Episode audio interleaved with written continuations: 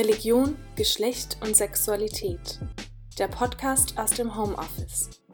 Eine digitale Bricolage.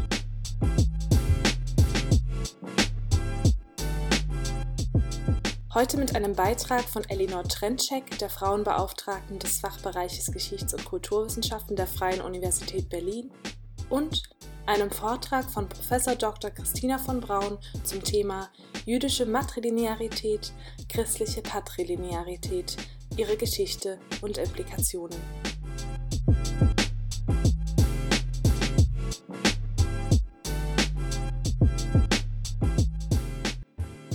Das Wechselverhältnis von Religion, Geschlecht und Sexualität hat seit den 1970er Jahren in den deutschsprachigen Medien zunehmend an Präsenz gewonnen.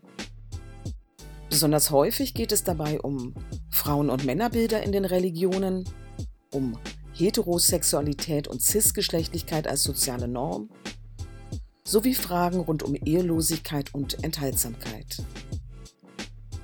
Gefragt wird etwa, welche Rolle hat die Frau in den Religionen sind Frauen und Männer gleichberechtigt? Wie wirkt sich die staatliche Anerkennung gleichgeschlechtlicher Partnerschaften aus? Gibt es einen Zusammenhang zwischen Zölibat und sexuellem Missbrauch? Und wie viel sexuelle Lust ist im Rahmen welcher Sexualmoral überhaupt erlaubt?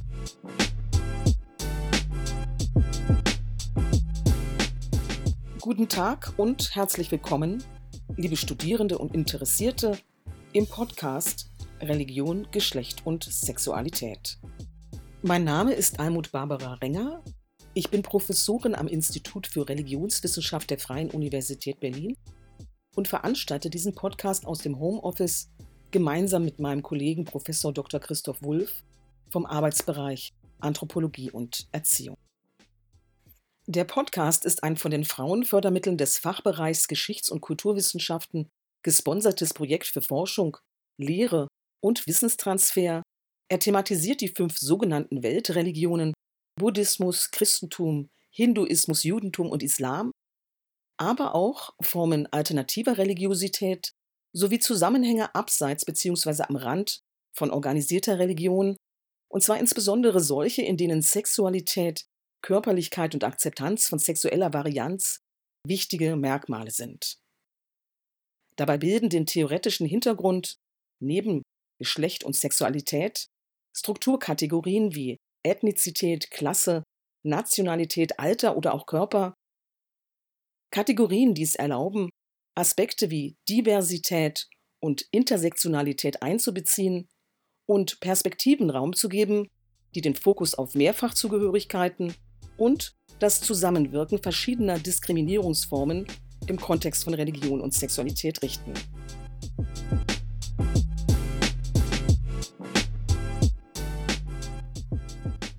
Der Podcast lebt nicht zuletzt maßgeblich davon, dass wir um der Abbildung von religiöser Diversität und Pluralität willen eine Vielfalt von Wissenschaftlerinnen, die Religionen erforschen, einerseits und Religionsvertreterinnen andererseits eingeladen haben. Sie alle widmen sich einem bestimmten thematischen Schwerpunkt, teils geschieht das in einzelnen längeren Vorträgen, teils in gruppierten kürzeren Impulsen. Gehalten werden unter anderem Vorlesungen wie die von Professor Dr. Andreas Krass vom Institut für Deutsche Literatur der Humboldt-Universität zu Berlin, von Professor Dr. Andrea Bieler von der Theologischen Fakultät der Universität Basel und von Dr. Carola Rohloff die Gastprofessorin für Buddhismus an der Akademie der Weltreligionen der Universität Hamburg ist. Neben diesen Gastvorträgen hören wir gemeinschaftliche Diskussionen, unter anderem zwischen Professor Dr. Koku von Stuckrad von der Fakultät für Theologie und Religionswissenschaft der Universität Groningen und Frau Gudrun Panier von der Pagan Federation International Deutschland e.V. Berlin zwei Kooperationsveranstaltungen, eine Episode zum Thema queere Stimmen aus jüdischen und christlichen Perspektiven und eine zweite Episode zu jüdischen, christlichen und muslimischen Perspektiven auf Frauen in religiösen Leitungsfunktionen runden den Podcast ab. Die Episode Queere Stimmen zu Religion und Sexualität ist in Zusammenarbeit mit dem Berliner Forum der Religionen unter der Leitung von Dr. Michael Bäumer entstanden. Die Episode zu Frauen in religiösen Leitungsfunktionen in Kooperation mit der Evangelischen Akademie zu Berlin unter Leitung von Dr. Sarah Albrecht. Diese Episode auch ist auf der Homepage der Evangelischen Akademie zu Berlin zu finden.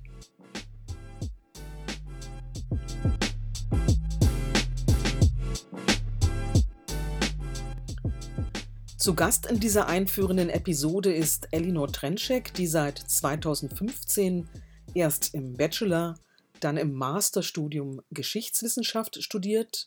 Sie hat am Weiterbildungszentrum der Freien Universität den Mikrodegree Futura Qualifikation für ein genderkompetentes Handeln im Beruf erworben und ist seit 2018 inzwischen in zweiter Amtszeit als dezentrale Frauenbeauftragte des Fachbereichs Geschichts- und Kulturwissenschaften der Freien Universität Berlin tätig.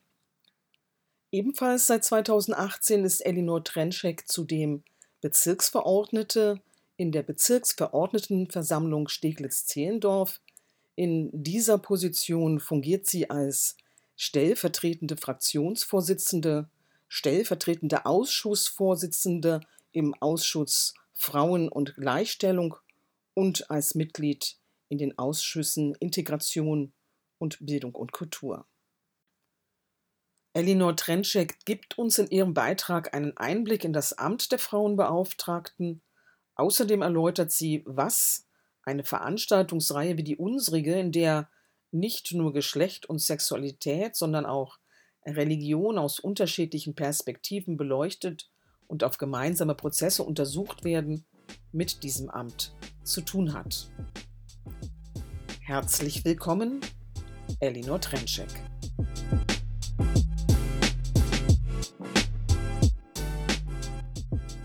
Herzlichen Dank für die Einladung. Es freut mich, als Frauenbeauftragte Teil einer solchen Reihe sein und diese durch die Frauenfördermittel des Fachbereichs unterstützen zu können. Gender- und Diversity-Themen an der Hochschule zu stärken ist eine der vielen Aufgaben, die wir als Frauenbeauftragte an der FU haben. Was sind meine Aufgaben als Frauenbeauftragte? Als Frauenbeauftragte sind wir, also meine Stellvertreterin und ich, für die Einhaltung der Gleichstellung der Geschlechter und die Vermeidung von Diskriminierung aufgrund von Geschlecht zuständig. Oder etwas konkreter ausgedrückt, wir unterstützen Frauen in Studium, Beruf und beruflicher Weiterbildung, informieren über entsprechende Angebote und Fördermöglichkeiten, wie zum Beispiel die bereits erwähnten Mittel, die wir einmal jährlich vergeben, und führen Projekte durch bzw. unterstützen bei der Durchführung. Außerdem koordinieren wir Initiativen wie den Girls Day an unserem Fachbereich. Ein zentraler Punkt unserer Arbeit ist hierbei immer die Beratung, die wir anbieten. Diese schließt die bereits erwähnten Punkte ein. Wir beraten aber auch in Fällen von sexualisierter Diskriminierung, Belästigung und Gewalt. Gerade an diesem Punkt halten wir es für wichtig, auch an der Uni Anlaufstelle zu sein.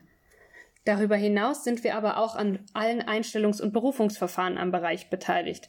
Das heißt, wir können auch hier auf allen Ebenen unterstützen und dazu beitragen, dass alle Bewerberinnen gleich und gerecht behandelt werden. Welche Relevanz hat ein Seminar wie dieses für die Frauenbeauftragte? Beziehungsweise, was hat mein Amt mit Religion zu tun? In erster Linie ist es mir natürlich wichtig, die Geschlechterforschung an der Universität zu stärken. Auch wenn Gender und Diversity zu den Grundsätzen unserer Hochschule gehören, sind sie dennoch noch nicht so im Curriculum verankert, wie es vielleicht manchmal den Anschein haben mag. Die Geschlechterforschung ist für viele immer noch ein Spezialfeld und nicht selbstverständlich. Es würde mich natürlich freuen, wenn sich das ändert. Tatsächlich betreffen viele der Punkte, die in der Politik debattiert werden und die Religionsgemeinschaften beschäftigen, aber genauso auch mein Amt als Frauenbeauftragte. Die sogenannte Ehe für alle zum Beispiel. Die Gleichstellung queerer Menschen spielt in unserem Alltag eine große Rolle. Ich sehe mich auch für diese Menschen zuständig. Rein rechtlich bin ich es aber noch nicht. Aber diese Fragen werden auf kurze Sicht auch unser Amt verändern. Probleme patriarchaler Strukturen, von Heteronormativität und Geschlechterordnungen, Rollen und Stereotypen, die auch durch Religion über Jahrhunderte festgeschrieben oder gefestigt wurden, sind der Grund, warum es das Amt der Frauenbeauftragten, mein Amt, überhaupt gibt. Die Zusammenhänge, die im Rahmen dieses Seminars besprochen werden, betreffen meine Kolleginnen und mich also ganz direkt. Unsere Aufgabe ist es, auf dadurch entstandene Ungleichheiten aufmerksam zu machen, diese sichtbar zu machen und zu bekämpfen. Um dies effektiv tun zu können, ist es wichtig, ihre Hintergründe und ihre Geschichte zu kennen. Und die Religion spielt dabei auch eine wichtige Rolle. Nicht nur was negative Seiten, sondern auch emanzipatorische Prozesse angeht. Darum freue ich mich sehr, dass es diese Reihe gibt.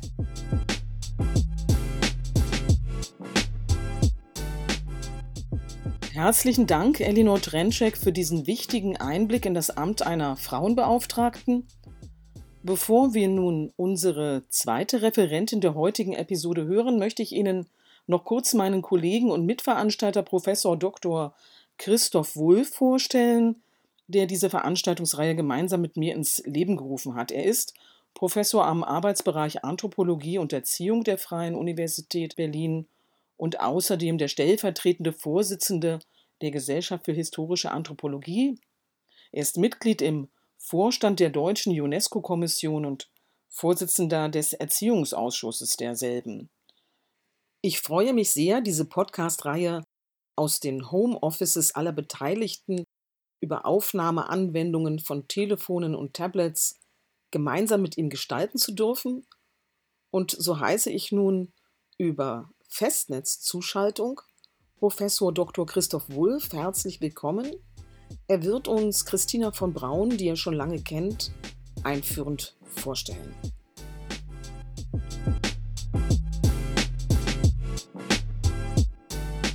Guten Tag, ich begrüße Sie herzlich zu unserer Ringvorlesung und ich freue mich, Ihnen heute Christina von Braun vorstellen zu können. Christina von Braun ist eine bekannte Kulturwissenschaftlerin. Sie hat durch die Annahme eines Rufes an die Humboldt-Universität 1994 den ganzen Bereich der Kulturwissenschaften an der Humboldt-Universität zusammen mit äh, Hartmut Böhme und Thomas Macho aufgebaut und hat in diesem Zusammenhang viele Forschungen vorgenommen, aber vor allen Dingen auch sehr viele Filme entwickelt. Sie hat an die 50 Filme gedreht zu Gebieten, die ihr wichtig sind. Also da gehören Fragen des Geschlechts dazu, die Geschichte des Antisemitismus, aber auch die Bedeutung des Schriftsystems. Besonders interessant ist der gerade erst oder nochmal bekannt gewordene Film Der ewige Judenhass, eine Geschichte des Antisemitismus im deutschen Sprachraum von 1989. Christina von Braun ist eine wirkliche Europäerin. Sie ist geboren in Rom. Sie hat zehn Jahre, etwas mehr sogar noch, in Paris gelebt. Sie hat studiert in USA und in England. Ähm, und entsprechend hat sie ein großes Interesse für Interkulturalität und internationale Fragen. Das kommt auch darin zum Ausdruck, dass sie Vizepräsidentin des Goethe-Instituts ist. Ihre Gebiete, in denen sie viel gearbeitet hat, sind vor allen Dingen eben Fragen des Judentums, es sind Fragen der Erinnerung und es sind Dinge etwa wie das Blut. Sie hat ein Buch geschrieben, äh, Blutsbande 2018 und wir haben zusammen eine internationale Tagung zum Thema Mythen des Bluts gemacht, die 2008 dann auch in einem Campusband erschienen ist. Bei uns interessierte die Frage, was ist eigentlich Blut? Was bedeutet Blut kulturgeschichtlich? Sie wissen, der Nationalsozialismus hat da viel äh, missbraucht und, und negative Mythen erzeugt. Aber alle Kulturen haben eine Auseinandersetzung mit dem Blut und das hat viele Bedeutungen, viele Schattierungen. Und wir haben in dieser Konferenz versucht, die Fülle der Gesichtspunkte zum Tragen zu bringen.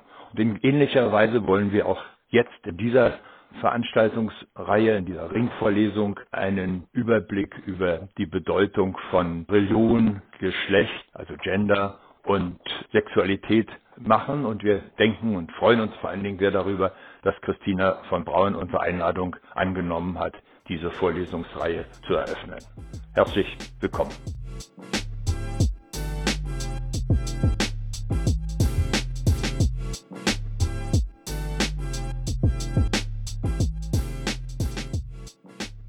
jüdische Matrilinearität, christliche Patrilinearität, ihre Geschichte und Implikationen. Religiöse Regelwerke gelten zwar als ebenso unveränderlich wie die Gottheiten, auf die sie sich berufen, dennoch unterliegen sie immer wieder Transformationsprozessen.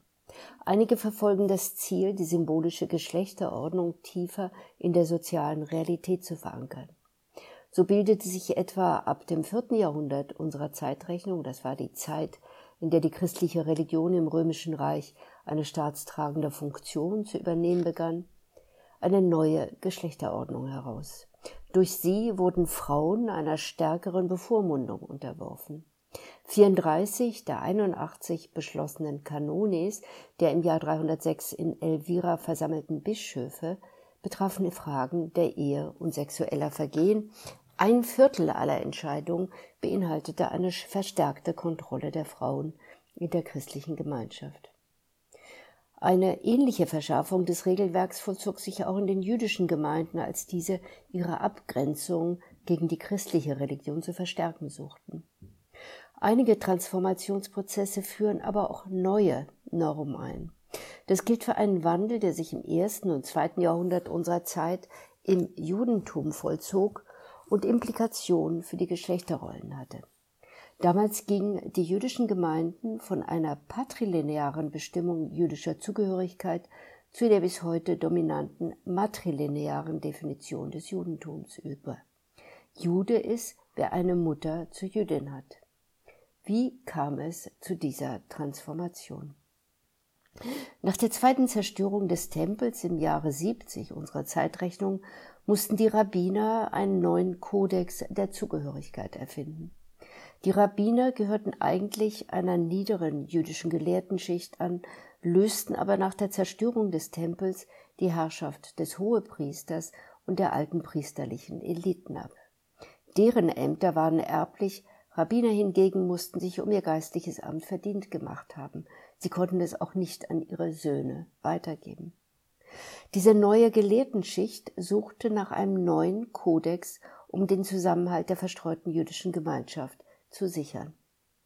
Auf der einen Seite sorgten sie dafür, dass die Interpretation der Heiligen Schrift demokratisiert wurde. Die Lektüre der Torah blieb nicht mehr der Elite vorbehalten, sondern wurde zum Allgemeinwissen der Gemeinde und in der Synagoge laut verlesen. Zugleich wurde die Befähigung zum Lesen und Schreiben zur Pflicht, zumindest für die männlichen Mitglieder der Gemeinde.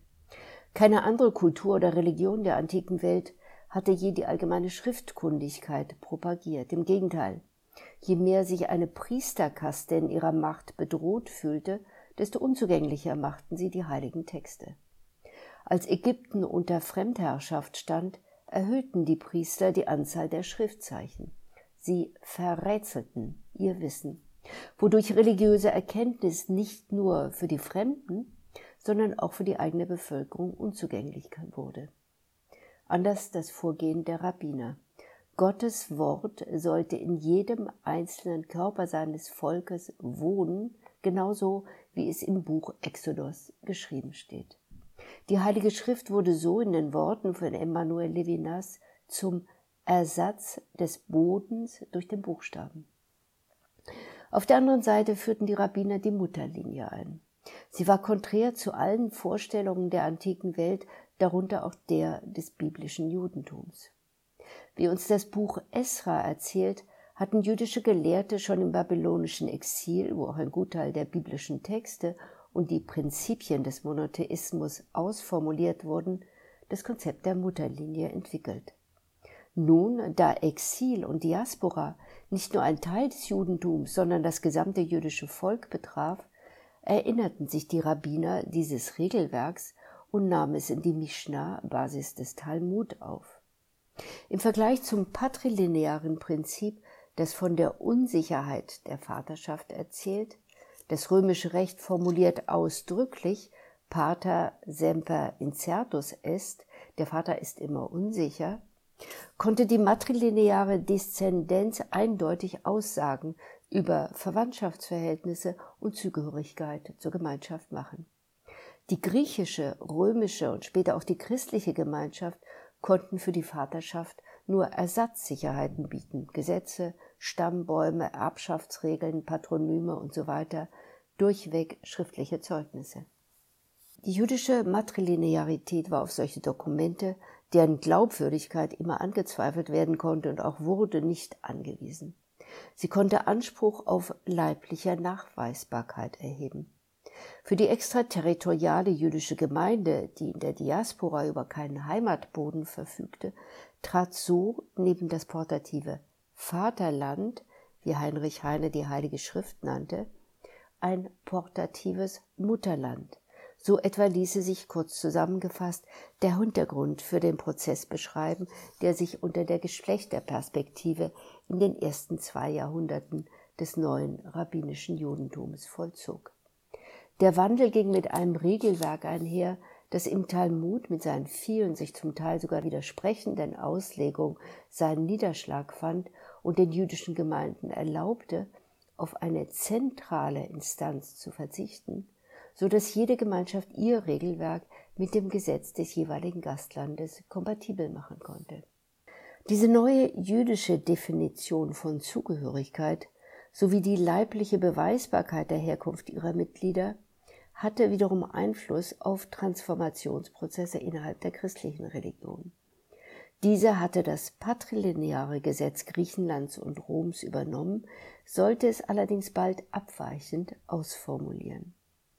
Griechenland und Rom verstanden Vaterschaft als ein geistiges Konzept. Das hieß etwa, dass ein römischer Vater mit seinem adoptierten Sohn enger verwandt war als mit seinen leiblichen Kindern. Gehörte die Mutter einer anderen sozialen Schicht an oder war sie gar eine unfreie, so wurden die Kinder automatisch ihrem Stand zugerechnet. Sie galten als nicht verwandt mit dem leiblichen Vater, konnten aber sein Eigentum sein, soweit die Mutter seine Sklavin war. Der römische Begriff der Consanguinitas verwendet zwar das Bild des Blutes, aber eigentlich bezeichnete er einen Clan, der sich durch soziale Endogamie konstituiert. Das Blut hatte also eine eher metaphorische Bedeutung. Ähnliches galt zunächst auch für die christliche Gemeinschaft. Sie war zwar vereint im Blut Christi und bildete eine Glaubensgemeinschaft, aber von einer leiblichen Verwandtschaft dieser Gemeinschaft konnte nicht die Rede sein. Im Zentrum dieser Religion stand zwar das Blut der Passionsgeschichte, später auch die Leidensgeschichte der Märtyrer, die für ihren Glauben gestorben waren, aber wie bei der römischen Consanguinitas hatte diese Gemeinschaft des Blutes zunächst eine symbolische oder geistige Bedeutung. Das änderte sich, als die christliche Theologie dem Blut reale Dimensionen zuzuweisen begann. Ein Prozess, der im Symbol des Kreuzes sichtbaren Ausdruck fand. Bis ins sechste Jahrhundert gab es keine Darstellung der Kreuzigung, nur das Kreuz selbst. Mit zunehmender Etablierung der christlichen Kirche und ihrem wachsenden Einfluss auf Gesetzgebung und soziale Realität übernahm jedoch Kreuzigungs Darstellungen, die Ökologie, und diese wurden im Laufe der Jahrhunderte immer drastischer. Diese Bilder hoben die Wirklichkeit des Blutes und des leidenden Körpers hervor. Als im Jahr 1215 die Transsubstantiationslehre, das ist die Lehre, dass das Blut und Hostie nicht ein Symbol für den christlichen Leib sind, sondern die Realpräsenz Christi bedeuten. Als diese Lehre also verkündet wurde, hatte sich das Blut endgültig von seiner symbolischen Funktion gelöst und war realitätsmächtig geworden. Parallel dazu entwickelte sich die Vorstellung, dass es zwei Arten des Blutes gibt. Das gute Blut der Passionsgeschichte und der Märtyrer, das Erlösung und Auferstehung verspricht und in der Eucharistie zelebriert wird, und das mindere Blut, das dem Diesseits zugeordnet wird, für Krankheit, Sexualität und die blutigen Unreinheiten des weiblichen Körpers steht. Auf der Basis dieser Zweiteilung nannte man zum Beispiel die Syphilis, die sich ab Ende des 15. Jahrhunderts in Europa epidemisch ausbreitete, die Matrosen des Kolumbus hatten sie aus Lateinamerika mitgebracht, die Krankheit des bösen Bluts. Weil sie sexuell übertragen wurde, inkarnierte sie geradezu idealtypisch jene Gefahren, die vom minderen Blut, von Sexualität und Weiblichkeit ausging. Dem minderen Blut stand das gute oder heilige Blut gegenüber, das geistig gedacht wurde und, wie der Stand der Geistlichen, männlich kodiert war. Dieses gute Blut überlagerte sich allmählich mit den patrilinearen Erblinien.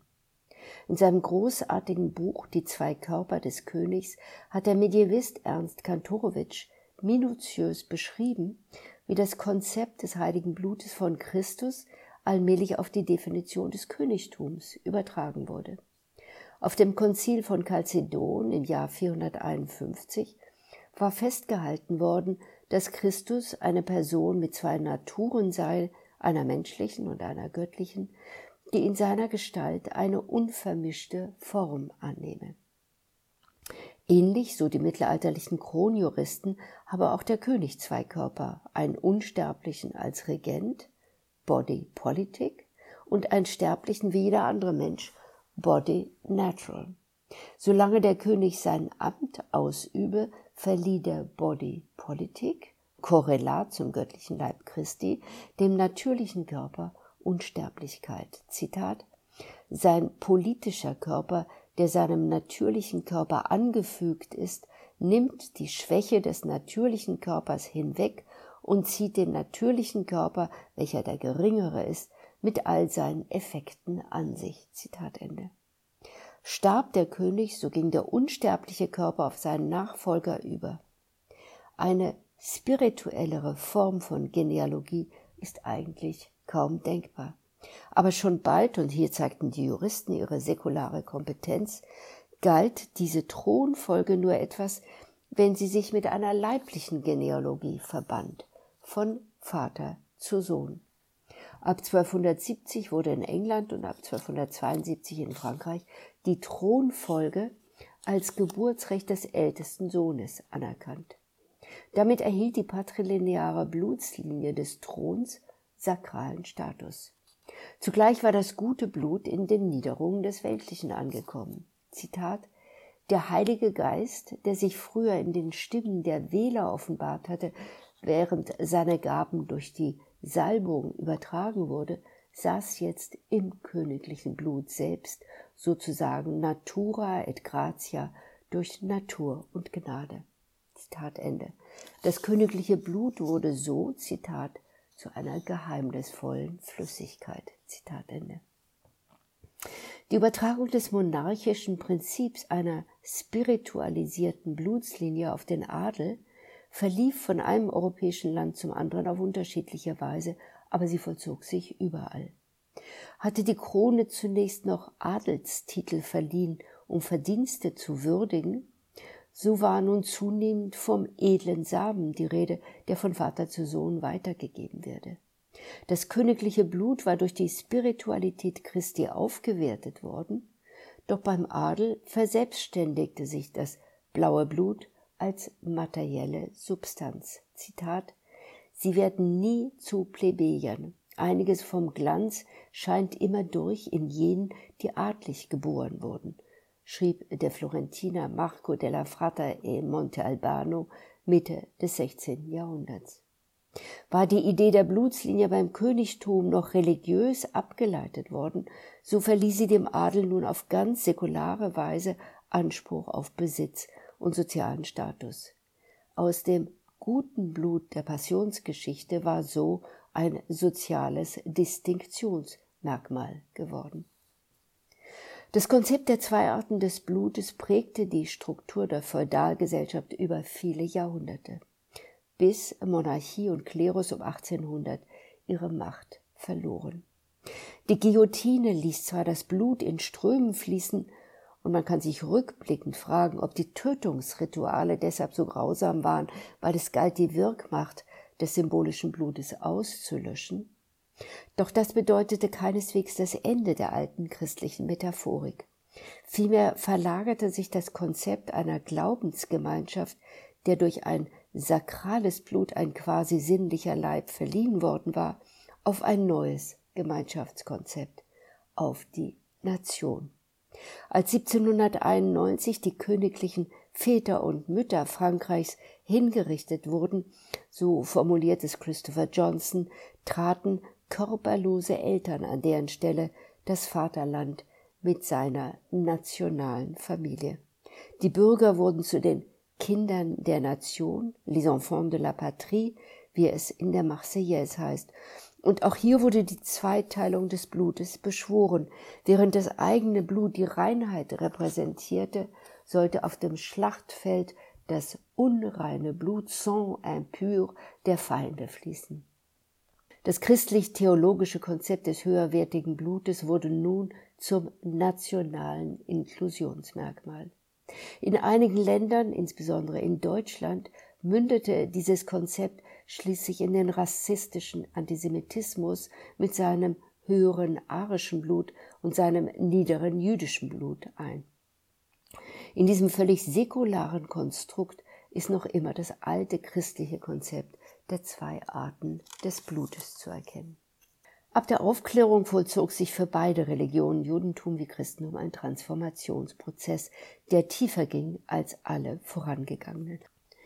Die Aufklärung ging vom christlichen Kulturraum aus und viele Erscheinungsformen der Säkularisierung beinhalten auch weniger Verzicht auf die transzendente Heilsbotschaft als deren Verlagerung auf eine weltliche Ebene. Ihr verdankt sich die Entstehung einer christlichen Kultur, die sich nicht auf theologische Lehren, sondern auf die kulturelle Erbschaft des Christentums bezieht. Musik, Kunst, den sozialen Kodex. Indem sie den weltlichen Raum betrat, schuf die Aufklärung auch Freiräume für religiöse Toleranz. Das hatte wiederum eine Transformation innerhalb des Judentums zur Folge. Ab 1750 entwickelte sich die jüdische Aufklärung, die Haskalah, die ebenfalls eine Verlagerung von jüdischer Religion zu jüdischer Kultur beinhaltete. In beiden Religionen hatte die Verlagerung von Religion zu Kultur einen Wandel der Geschlechterordnung zur Folge. Es kam zu einem wachsenden Einfluss der Frau auf das Geschehen im öffentlichen Raum. Die Frauen erhielten das Wahlrecht, sie wurden zu höherer Bildung zugelassen. Gerade auf diesem Gebiet kam Jüdinnen eine prominente Rolle zu. In Deutschland gehörten sie zu den Pionierinnen des Kampfs um Bildung wie auch der Zulassung von Frauen zu geistlichen Ämtern. Es gab geweihte Rabbinerinnen, bevor protestantische Frauen zur Seelsorge zugelassen wurden. Parallel zur Neubewertung von Weiblichkeit begann auch die Entkriminalisierung der Homosexualität. Zu deren Vorkämpfern gehörten wiederum viele jüdische Sexualwissenschaftler wie etwa Magnus Hirschfeld. Die Veränderung der Geschlechterordnung, die sich in weniger als 100 Jahren vollzog, betraf sowohl die, die weiterhin den Gottesdienst in Synagoge oder Kirche besuchten, als auch die, die auf die Zugehörigkeit zu einer Religionsgemeinschaft verzichteten, sich jedoch dem kulturellen Erbe ihrer Religion verpflichtet sahen. Aber auch innerhalb vieler Religionsgemeinschaften änderten sich die Dinge, außer da, wo sie konservativ oder orthodox orientiert waren. In der christlichen Kultur wurde die Patrilinearität in Frage gestellt, ebenso wie viele Juden das Prinzip der Matrilinearität kritisierten. Einen wichtigen Anteil an diesem Sinneswandel hatten die neuen Erkenntnisse zu Zeugung, Reproduktion und Genetik. Die Zeugungsforschung des 19. Jahrhunderts hatte zutage gefördert, dass sich das Erbgut des Nachwuchses gleichermaßen aus väterlichen wie mütterlichen Anteilen zusammensetzt. Damit verlor der in der christlichen Kultur verankerte Mythos vom männlichen Stammbaum seine Plausibilität. Er basierte zwar immer auf dem Prinzip einer geistigen Vaterschaft, hatte sich aber in Mythen des Blutes verkleidet. Das endgültige Aus für den geistigen Vater brachte die Genetik, die 1984 zum ersten Mal in der Menschheitsgeschichte den sicheren Vaterschaftsnachweis erbringen konnte. Mit dieser Erkenntnis zerbröckelte das Fundament des Patriarchats. Der geistige Vater sank herab zu den Niederungen der reinen Biologie, wo man vorher nur die Mutter verortet hatte. In der jüdischen Kultur vollzog sich ein vergleichbarer Prozess unter umgekehrten Vorzeichen. Da nun neben der sicheren Mutter der nachweisbare Vater ins Blickfeld rückte, wurde auch hier das Prinzip einer allein mütterlichen Bestimmung in Frage gestellt. Das geschah ausdrücklich beim Reformjudentum oder dem liberalen Judentum, das heute auch die Kinder jüdischer Väter als Juden anerkennt. In Deutschland vertritt etwa der Pädagoge und Judaist Micha Brumlik diese Position, Zitat, wenn es historischen Umständen geschuldet war, im zweiten Jahrhundert gegen die biblischen Abstammungsregeln die Mishnah der Matrilinearität einzuführen, sollte es gemäß dem Geist des rabbinischen Pragmatismus doch heute möglich sein, die Matrilinearität zwar nicht abzuschaffen, sie aber doch um die Patrilinearität zu ergänzen. Zitat Ende. Diese Einstellung ist in vielen Gemeinden der Diaspora, wo das Reformjudentum weit verbreitet ist, Konsens. In den USA und England dürfte die Reformbewegung in den 2020er Jahren zur größten jüdischen Strömung werden. Dagegen halten die Rabbiner in Israel weiterhin an der matrilinearen Bestimmung fest. Aber auch sie müssen sich neuerdings mit den von den modernen Reproduktionstechniken aufgeworfenen Fragen auseinandersetzen, etwa der Definition der Mutter.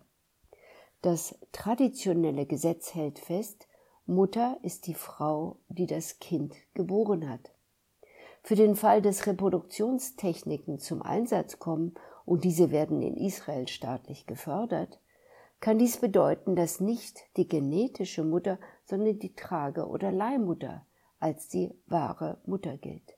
Es stellt sich also auch hier die Frage, ob das religiöse Gesetz neu zu formulieren ist. Heißt dies, dass die religiöse Bestimmung von Geschlecht zu einem Ende gekommen ist? Im Moment wissen wir noch nicht, ob uns ein neues religiöses Zeitalter bevorsteht. Und sollte dies der Fall sein, ob sich die Religion überhaupt noch für Geschlecht interessiert. Denn die Reproduktion lässt sich heute auch mit anderen Methoden als der sozialen Kontrolle der Geschlechter sichern. Die Antwort auf die Frage bleibt also offen.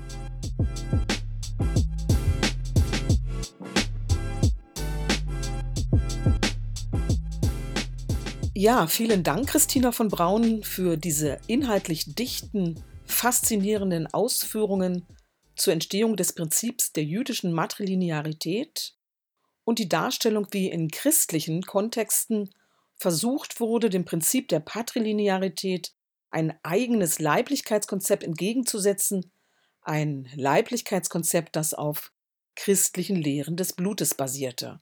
Wer hier weiterlesen will, dem sei Christina von Brauns jüngstes Buch von 2018 anempfohlen, Blutsbande Verwandtschaft als Kulturgeschichte, das im Aufbauverlag erschienen ist. Christina von Braun blickt darin, ähnlich wie in diesem Podcast, weit in die Geschichte zurück, um zu erklären, wie sich unsere Vorstellungen von Verwandtschaft entwickelten. Riskieren Sie einen Blick in dieses Grundlagenwerk, liebe Zuhörende. Es wird Ihren Blick auf das Thema Verwandtschaft und überhaupt auf die Gegenwart definitiv verändern. Dank an dieser Stelle auch noch einmal an die Frauenbeauftragte Elinor Trenschek für ihr Mitwirken in dieser Episode und Dank, last but not least, an meine studentische Mitarbeiterin Rachel Vera für das Intro und für Ton und Schnitt aus dem Homeoffice.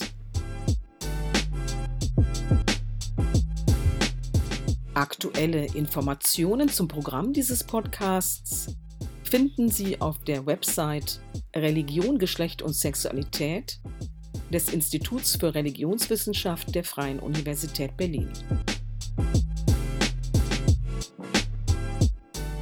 Wir hoffen, dass Ihnen diese einführende Episode einen Vorgeschmack auf die Vielzahl an Themen zu den Zusammenhängen zwischen Religion, Geschlecht und Sexualität geben konnte und freuen uns auf viele weitere Beiträge in der nächsten Episode begrüßen wir Professor Dr. Andreas Krass vom Institut für Deutsche Literatur der Humboldt-Universität zu Berlin, der über Religion und Sexualität in der Weltreise des Sexualforschers Magnus Hirschfeld sprechen wird.